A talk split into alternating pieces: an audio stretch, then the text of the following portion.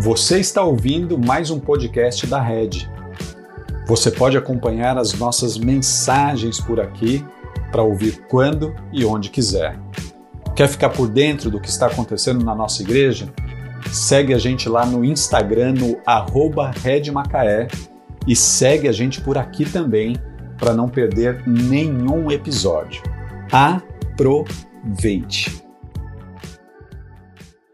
Muito bem, queridos, desde o mês de junho, no início do mês de junho, nós começamos a, a olhar para o livro de Esther, livro de Esther, livro do Antigo Testamento.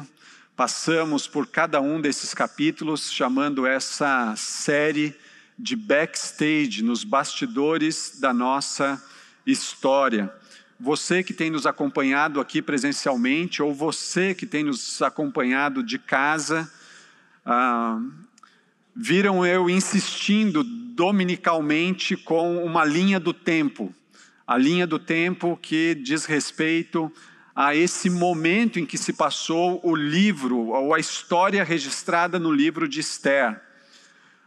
Os acontecimentos presentes nessa história, nesse livro que é tão pequenininho, um livro com dez capítulos, diz respeito a dez anos de história. Uma história que começa no ano 483 a.C. e vai até o ano 473 a.C. Chamei a atenção várias vezes por oito domingos, contando com hoje, a respeito dessa linha na história para que estivesse claro a todos nós que a história de Deus ela se dá no tempo e no espaço. No caso daquilo que vimos no livro de Esther, o tempo era 483 a 473. O espaço era a Pérsia, especificamente uma uma cidadela onde o imperador, o dono do mundo naquela época, tinha o seu palácio. O lugar era a cidadela de Suzã. Então é importante que nós prestemos atenção nisso. A história de Deus se dá no tempo e no espaço. Se deu com os personagens que conhecemos, mas se dá conosco também neste momento, nesse tempo, nesse espaço. Está aí cada um dos personagens que conhecemos um pouquinho, o rei Xerxes, o dono do mundo na época, nesse período de 483 a 473, o homem que mandava, desmandava, decidia sobre a vida, decidia sobre a morte. Uh, vimos um pouquinho da história de Esther, inicialmente chamando a nossa atenção para o fato de que Esther não era tão não era uma moça a ser copiada, inicialmente não era uma moça ah, para que tivéssemos como referência, para que ah, a gente desejasse parecer com. Depois nos deparamos com esses dois homens aí, o Amã e o Mardoqueu. Mardoqueu, o primo, tio, pai adotivo de Esther. E o Amã, esse cara aí de mais fechado, o homem que conspirou contra os judeus, conspirou ah, contra o plano de Deus. Na semana passada nós vimos isso. Mardoqueu, o Amã, ele tinha um plano estratégico, ele tinha uma ele tinha os detalhes de tudo aquilo que ele queria fazer com o povo judeu. Mas o que aquele homem queria fazer contra os judeus era completamente contrário aos planos que Deus tinha em relação ao povo judeu. Então, nessas oito semanas, contando com hoje, vocês que nos acompanharam virtualmente ou presencialmente, eu quero agradecer de coração e, e peço ao Senhor que vocês uh, tenham sido abençoados, tanto vocês que estão aqui hoje, quanto vocês que estão nos acompanhando de casa já há oito semanas. À medida que foi finalizando aqui os capítulos, eu fiquei pensando o que as pessoas estão dizendo a respeito do livro de Esther. E, ajudado por algumas pessoas, eu fui verificando aí o que as pessoas estavam dizendo. Então, primeiro depoimento que nós temos aqui é o depoimento da Indi, que entendeu exatamente o que estava acontecendo ali com a Esther. A grande transformação de Esther não aconteceu quando ela virou rainha. Teve uma mudança muito grande, sim, quando ela saiu do anonimato para o estrelato dentro do palácio. Mas aqui não aconteceu a grande mudança da vida dela. A grande mudança na vida de Esther aconteceu quando ela entendeu que ela estava como rainha por algo muito maior se sacrificar pelos seus irmãos, pelos seus conterrâneos, pelos seus irmãos judeus. Depois nós vimos também uh, um outro depoimento aqui, o de, depoimento do Diogo e da família que tem nos acompanhado lá da Austrália. O Diogo escreveu para nós e disse o seguinte: essa reflexão corroborou com o que temos vivido e aprendido. Deus tem prazer em agir quando nós confiamos em Sua soberania. Deus tem prazer em agir e age quando nós confiamos na soberania de Deus. Ele age em todas as coisas. O Tales, ele disse para nós o seguinte: Deus está agindo e tem total controle sobre tudo, sobre todas as coisas, em todo tempo, em todo lugar. Deus está agindo e tem total controle de tudo, em todo o lugar. A Elisângela, não, Antônio Felipe disse para nós o seguinte: mesmo nos tempos e nos dias mais difíceis, Deus está presente de forma ativa, cumprindo suas promessas e seu plano de salvação.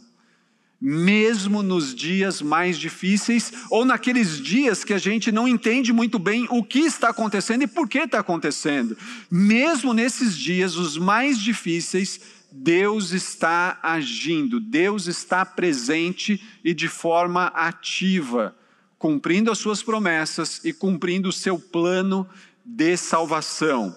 A Elisângela disse para nós o seguinte: nosso Criador preserva, opera e dirige todas as coisas, nada impede os planos de Deus. Queridos, Nada impede os planos de Deus. Nada, nada, nada. Elisângela captou perfeitamente a ideia aqui.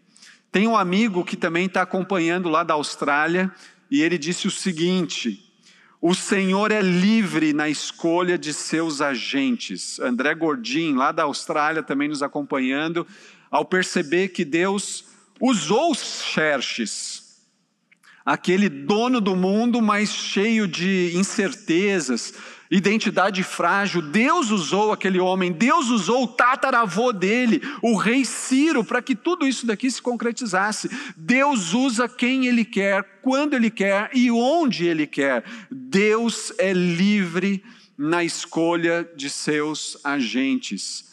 Queridos, nós estamos encerrando essa série hoje, a série Backstage, nos bastidores da nossa história, e é minha responsabilidade fazer com que vocês entendam e tornar mais claro ainda que o livro de Esther não é sobre Esther.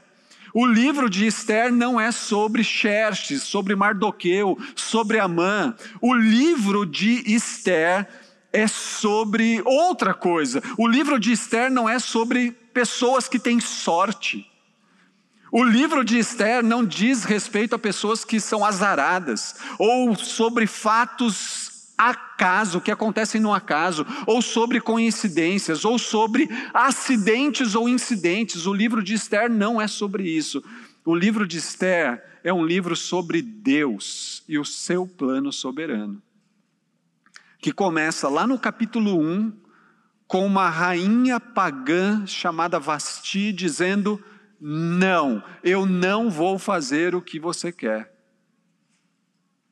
O livro de Esther é sobre Deus, sobre o plano soberano de Deus, que se passa lá no capítulo 2.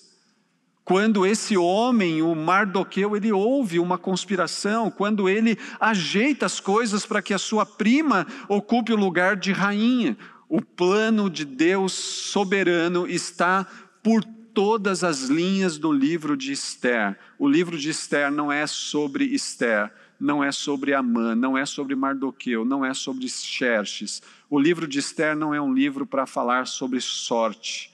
O livro de Esther é um livro sobre Deus e o seu plano soberano.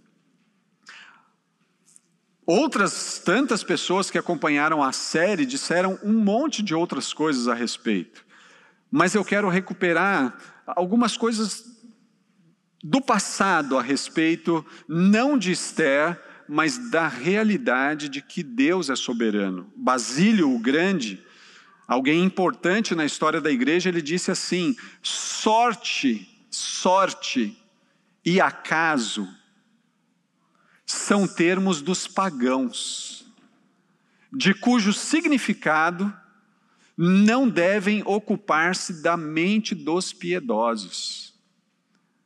Queridos, às vezes a gente tem esse vício de linguagem, assim, puxa, eu tive uma sorte essa semana. Sorte e acaso é termo para pagão, para não discípulo de Jesus. Não existe sorte, não existe acaso, não existe coincidência, existe um Deus operando na história, na grande história, mas na história da sua vida também. Você não tem sorte. Você tem um Deus operando na sua vida. Você crê nisso? Mesmo nos dias mais difíceis da sua vida, ah, não é azar. Não é azar. O que, que acontece nos dias difíceis? Acontece que a gente vive num mundo caído, num mundo quebrado e as distorções que o pecado provoca ainda nos alcança, ainda nos toca. Mas ainda assim existe um Deus soberano que não vai atuar nos dias difíceis das nossas vidas, mas já atuou no passado entregando seu filho para nos redimir de todas as coisas, até mesmo nos dias difíceis. Sorte e acaso são termos dos pagãos de cujo significado não devem ocupar-se a minha mente, a sua mente, a nossa mente. Mas não apenas isso, o grande teólogo do século XVI, o João Calvino, ele diz assim a respeito da soberania e da providência de Deus: o extremo de todas as misérias é desconhecermos que Deus é soberano. Se você não souber a respeito da soberania de Deus, o João Calvino está dizendo: você é a pessoa mais miserável de todo mundo. O extremo de todas as misérias é o desconhecimento da providência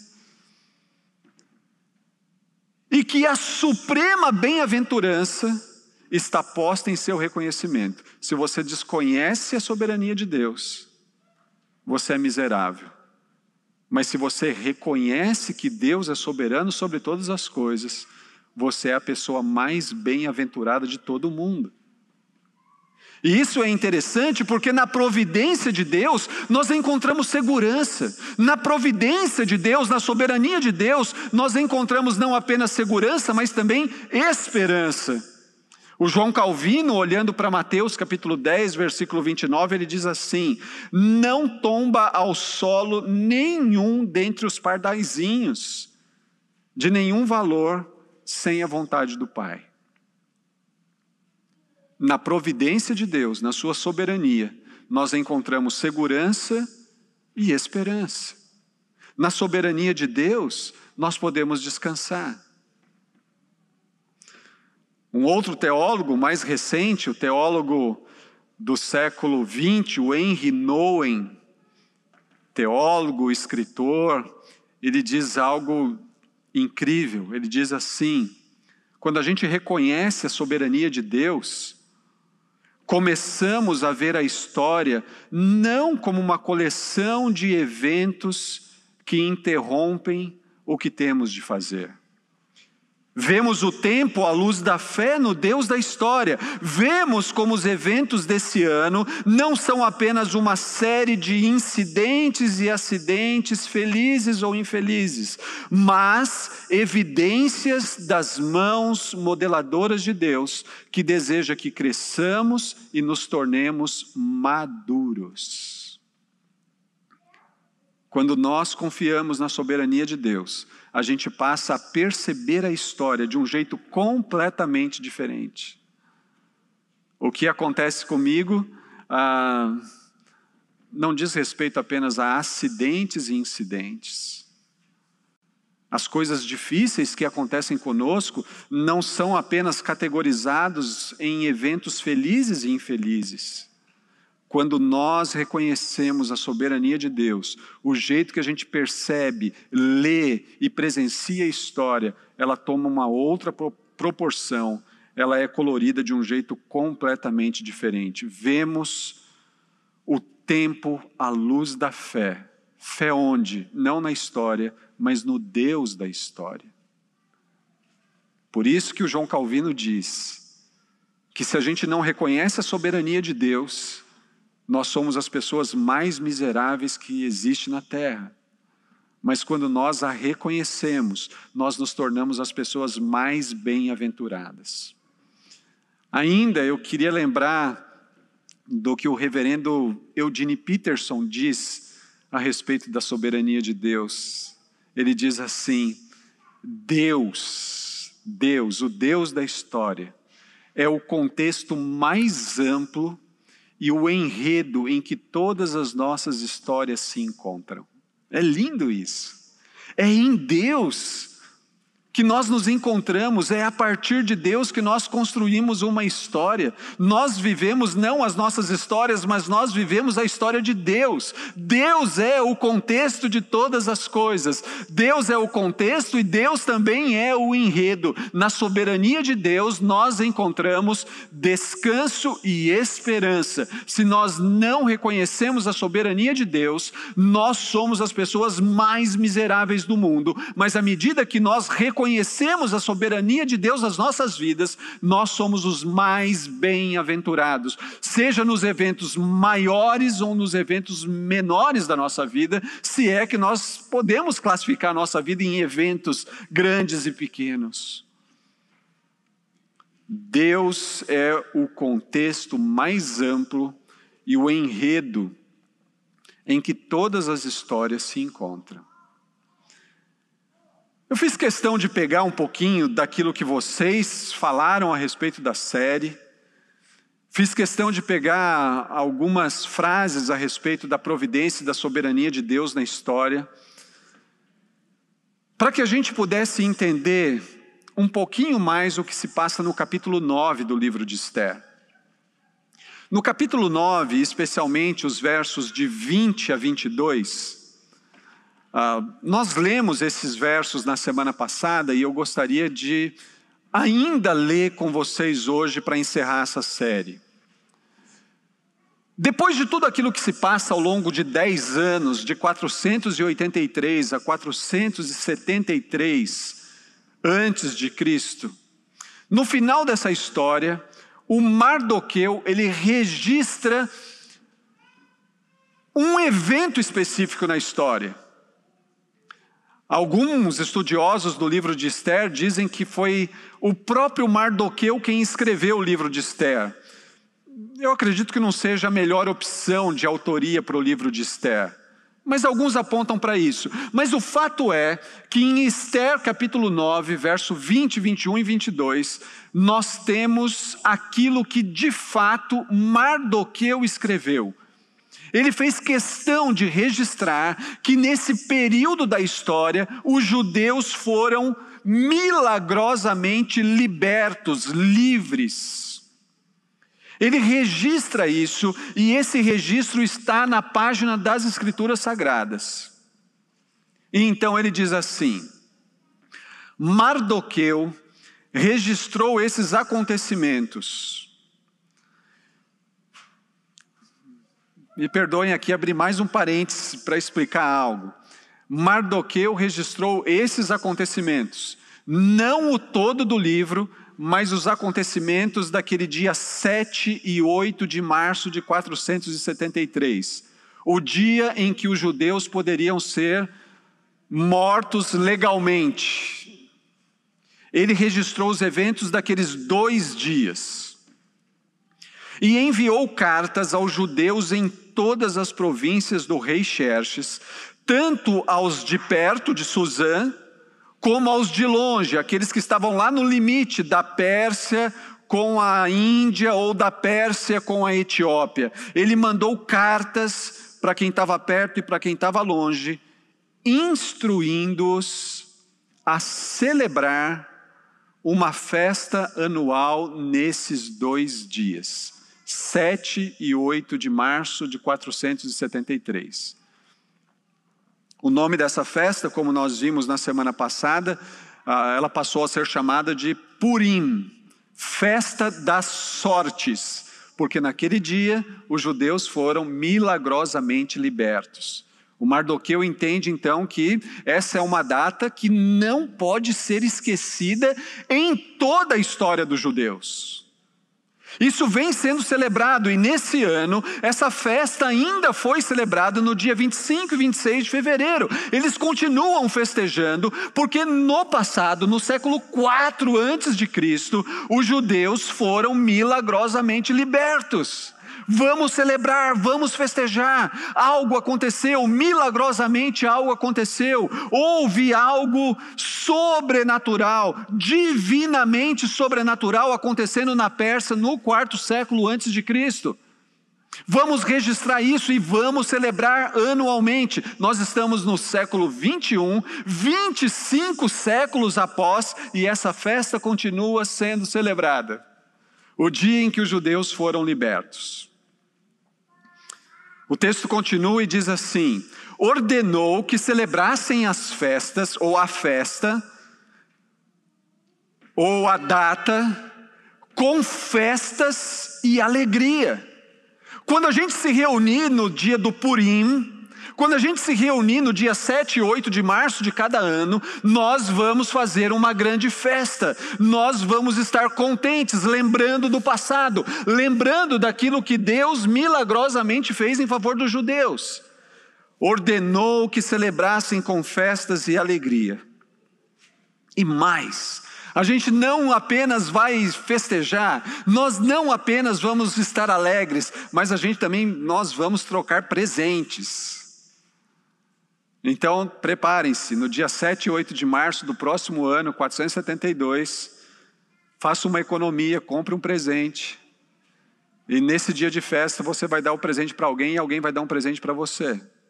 E vamos fazer esse negócio, mas presente de qualquer natureza. É assim que a gente vai festejar, é assim que a gente vai celebrar. E como a gente está falando de um contexto judaico, tem que ter também comida. Então a gente tem que estar tá na festa, tem que ter alegria, tem que ter comida e tem que ter presente. Quem que não gosta disso? Festa, alegria, presente e comida, tem que ter isso. Por que, que tem isso? Por que, que tem que ter isso? Porque a gente quer celebrar, a gente quer festejar. Nós estávamos correndo risco de sermos extintos do mundo. Deus milagrosamente agiu, e Deus, ao agir, Ele nos livrou das garras de Xerxes, Deus nos livrou das garras da Pérsia. Então a gente tem que celebrar, vamos fazer festa, vamos ter comida, vamos trocar presentes. A gente tem que fazer isso ano a ano, século a século. Nós temos que fazer isso. Ordenou que celebrassem com festas e alegria, presenteando uns aos outros com alimentos e distribuindo presentes aos pobres. Assim recordariam a ocasião em que os judeus se livraram de seus inimigos, em que sua tristeza foi transformada em alegria e o seu lamento em dia de festa. Sabe qual que é a, uh, por que, que eu decidi encerrar essa série com esse texto, Eu decidi, decidi encerrar essa série com esse texto, porque, embora nós não sejamos judeus, pode ser que tenha algum descendente de judeu aqui, mas nós não somos, a ordem de Esther capítulo 9 não é para mim, não é para você, mas tem uma ordem bíblica para mim e para você, para que a gente celebre algo e festeje algo, e nessa noite nós vamos celebrar a ceia do Senhor. Porque a ceia do Senhor representa exatamente o que aconteceu no passado com os judeus. Eu e você, todos nós aqui, nós estávamos mortos. Nós estávamos mortos. E Deus nos ressuscitou para uma nova vida com Cristo. A gente não celebra a ceia por conta de um ritual. A gente celebra a ceia para festejar, para se alegrar, porque um dia nós estávamos mortos e Deus em Cristo nos ressuscitou. O que aconteceu na Pérsia no século IV a.C. é um evento pequenininho, que fez uma grande diferença para um povo, mas para quando nós olhamos para a ceia do Senhor, a ceia do Senhor é o grande evento de libertação em favor de todo homem que crê em Jesus Cristo todo homem, toda mulher que crê em Jesus Cristo. Esse é o grande evento. A gente vem para a igreja e a gente vem para celebrar. Nós nos preparamos para chegar aqui no domingo e nós somos aqueles que deveríamos estar aqui no domingo celebrando, contentes. A gente deveria estar num ambiente de festa de grande alegria, porque nós estávamos mortos e Deus nos ressuscitou. Nós deveríamos, nessa noite, ao celebrar a ceia do Senhor, a gente deveria estar explodindo de alegria, porque nós estávamos caminhando para o inferno. E Deus, graciosamente, milagrosamente, por meio de Jesus, Ele faz com que a gente dê meia volta do inferno e agora rume para a eternidade com Ele. Nesse dia, aonde nós estamos olhando para Esther 9 e fazendo paralelo com aquilo que Deus em Cristo fez por nós, é dia de festa, é dia de alegria. Todos os nossos encontros deveriam ser assim momento de celebração, momento de festa, momento de alegria, porque nós reconhecemos o que Deus em Cristo fez por nós. Eu quero convidar você a participar da ceia nessa noite, mas eu quero fazer isso, antes de, de fazermos isso, antes de você tomar aí o, o cálice, o pão, eu quero que você se prepare para esse momento. E eu quero que você desenvolva três convicções e com essas três convicções eu quero fechar essa série chamada Backstage. A primeira convicção que eu quero que você desenvolva é essa convicção aqui: Deus está sempre agindo. Deus está sempre agindo. Nos bastidores ou no palco, Deus está sempre agindo. Deus está sempre agindo com descrição ou escancaradamente. Com descrição, às vezes você está caminhando aí na beira da praia e você está no início de um dia lindo ou no final de um dia lindo e de repente você é tomado por uma grande paz. Você é inundado por um grande contentamento. Deus age discretamente com você dentro do seu quarto, ajoelhado, dando atenção para a palavra dele. Deus inunda você, Deus toma você, Deus prende você e você se torna contente, milagrosamente. Assim Deus age discretamente. Mas quando Deus decidiu agir escancaradamente, ele entregou o filho dele na cruz por nós. Ele escancarou: eu vou fazer isso por aquelas pessoas. Eu vou pegar o meu único filho e eu vou dar o meu único filho por todas aquelas pessoas, por todos. Deus está sempre agindo. Algumas vezes ele age silenciosamente, ele age discretamente, ele age com você numa caminhada, num final de dia, no início de dia, dentro do seu quarto. Ele age discretamente, mas ele agiu definitivamente escancarando, entregando o filho dele para morrer por mim por você. Então eu quero convidar você a participar da ceia nessa noite. Eu quero convidar você que está em casa e está preparado para celebrar a ceia, a, a participar nessa noite, mas com essa convicção de que Deus está agindo. Algumas vezes nos bastidores, outras vezes no palco. Segunda convicção: confie em Deus. Confie em Deus. Ele sempre cumpre as suas promessas. Para você participar da ceia, você tem que ter essa convicção. Deus sempre cumpre as suas promessas. Deus fez uma promessa para Abraão. Quando Deus estava formando, começando a formar o povo dele, ele chamou Abraão e disse para Abraão o seguinte: Abraão, eu vou fazer, a partir de você, eu vou formar um povo, e esse povo vai ser numeroso como as estrelas nos céus, ou como as, a areia da praia. Vai ter muita gente. Deus sempre cumpre as suas promessas. Quando chega no século 4 antes de Cristo, quando os judeus estão correndo o risco de extinção, Deus age preservando o povo, porque ele tinha feito uma promessa para Abraão. Mas não só isso.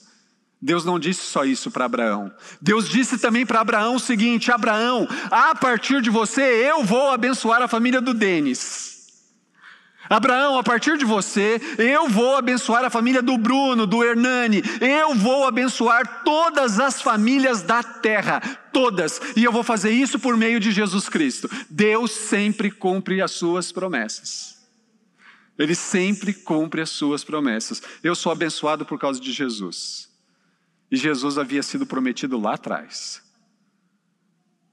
Você é e pode ser abençoado por Jesus, porque Deus prometeu isso para Abraão, e Deus é o Deus que cumpre as suas promessas. Confie em Deus, Ele sempre cumpre as suas promessas. Você precisa ter essa convicção para participar da ceia. Você precisa ter essa convicção para celebrar com festa, com alegria, com presente, com grande gratidão, porque você entende o que Deus já fez por você em Cristo.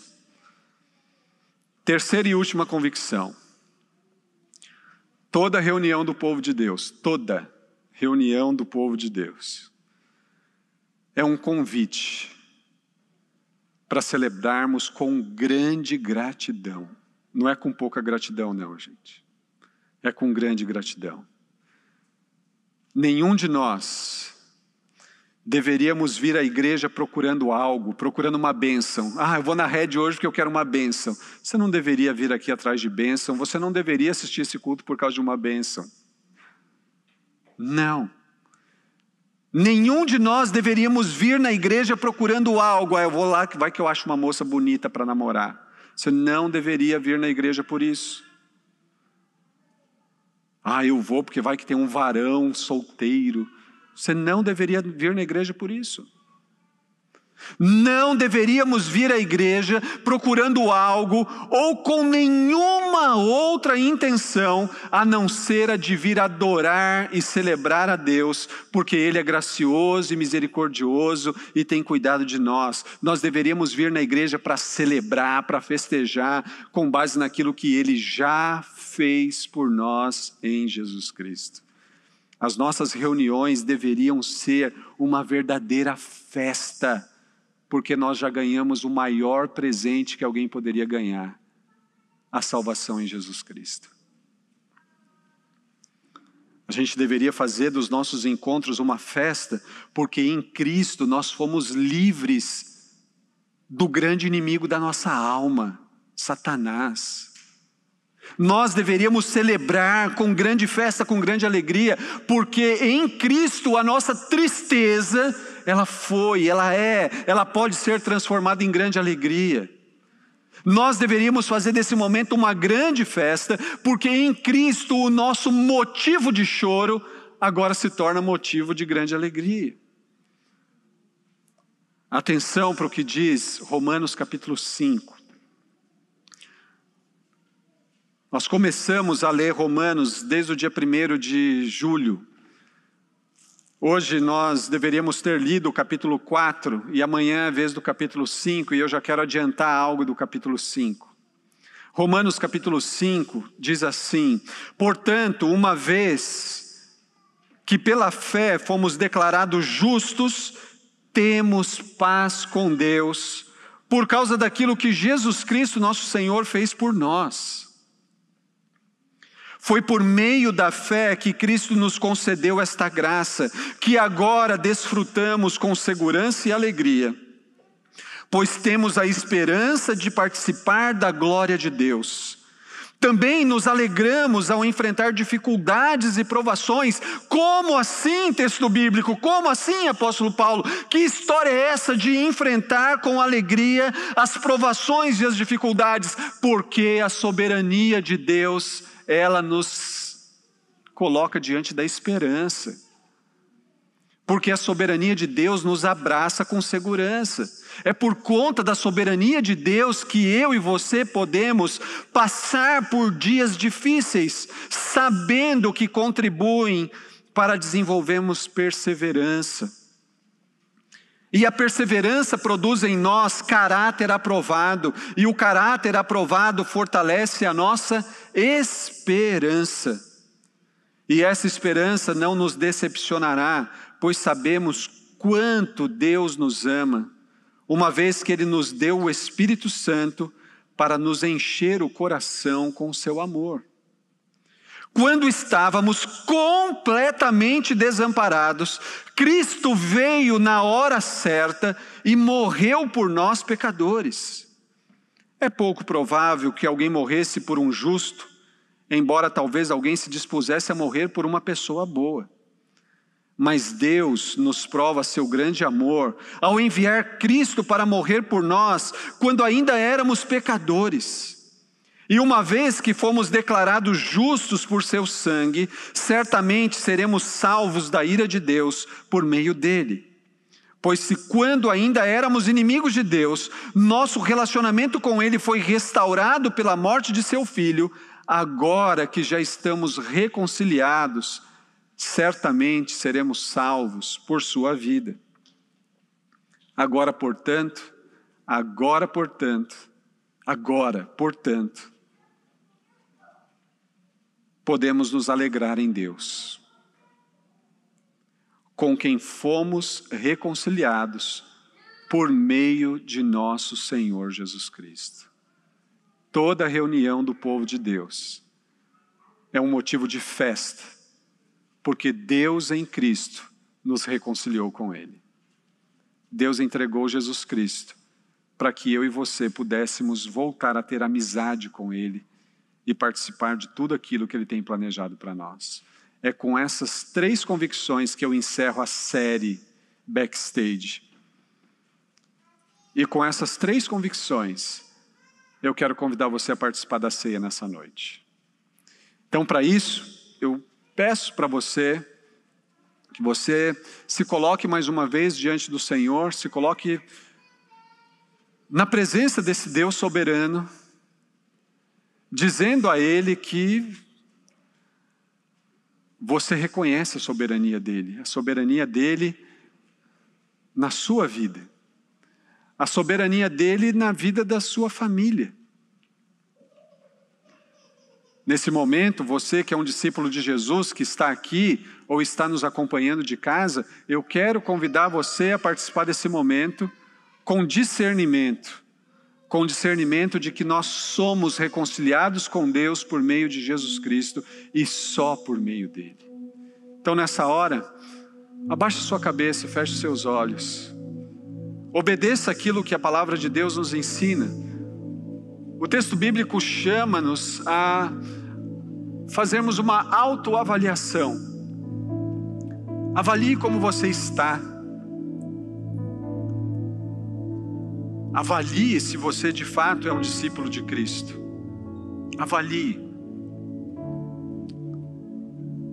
Avalie como você tem andado na presença desse Deus soberano, desse Deus que cuida de todos os detalhes, cuida de todas as coisas, age em todas as coisas. Avalie.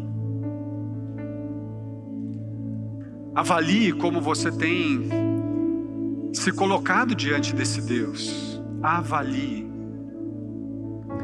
Avalie-se o homem a si mesmo. E então coma deste pão e beba deste cálice. Avalie-se.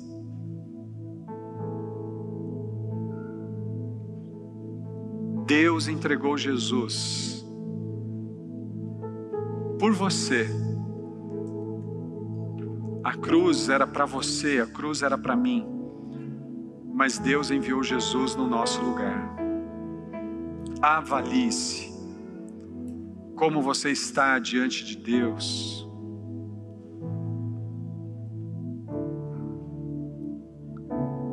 Deus sempre age. E você tem percebido Ele agir. Confie em Deus. Ele sempre cumpre as suas promessas. E Ele já nos deu Jesus Cristo para que nele nós fôssemos abençoados. Hoje nós estamos juntos aqui, você nos acompanhando de casa. Estamos aqui para celebrar aquilo que Deus em Cristo fez por nós. Senhor, muito obrigado. Muito obrigado por aquilo que o Senhor já fez por nós. Nessa hora, Senhor, nós, em obediência a Ti, nós queremos participar desse momento com a certeza de que o Senhor é o nosso principal e essencial alimento alimento para as nossas almas. Senhor, nós te damos graças por aquilo que o Senhor fez por nós. Nós te damos graças, Senhor, por aquilo que voluntariamente o Senhor fez por cada um de nós. Te damos graças, Senhor. Mas, Senhor, nesse momento, nós queremos olhar para dentro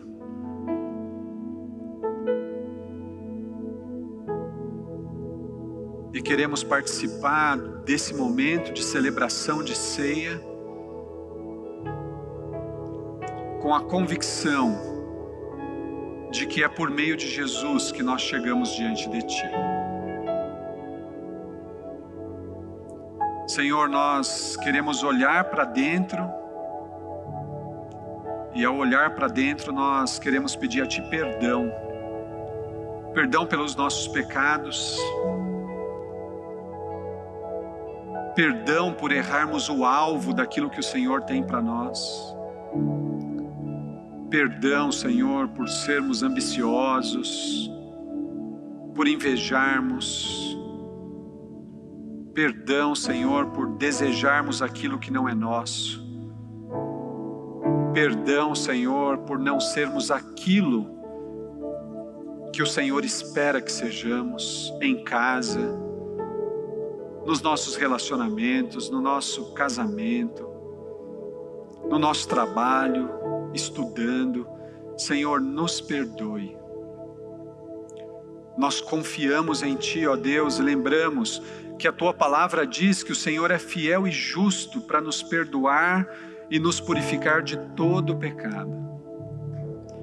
Por favor, Senhor, nessa noite nos limpe, nos purifique, Por favor, Senhor, nessa noite, derrame o teu perdão sobre nós que estamos aqui e sobre todos que estão nos acompanhando de casa. Senhor, por favor, nos perdoe e nos ajude a vivermos diante de Ti com fidelidade e com integridade. Por favor, Senhor, que eu e os meus irmãos aqui e aqueles que estão em casa participemos desse momento com o coração cheio de alegria, cheio de gratidão, por tudo que o Senhor já fez por nós, ao entregar o seu único filho por nós na cruz. Nós te agradecemos e te pedimos todas estas coisas, em nome de Jesus. Amém, amém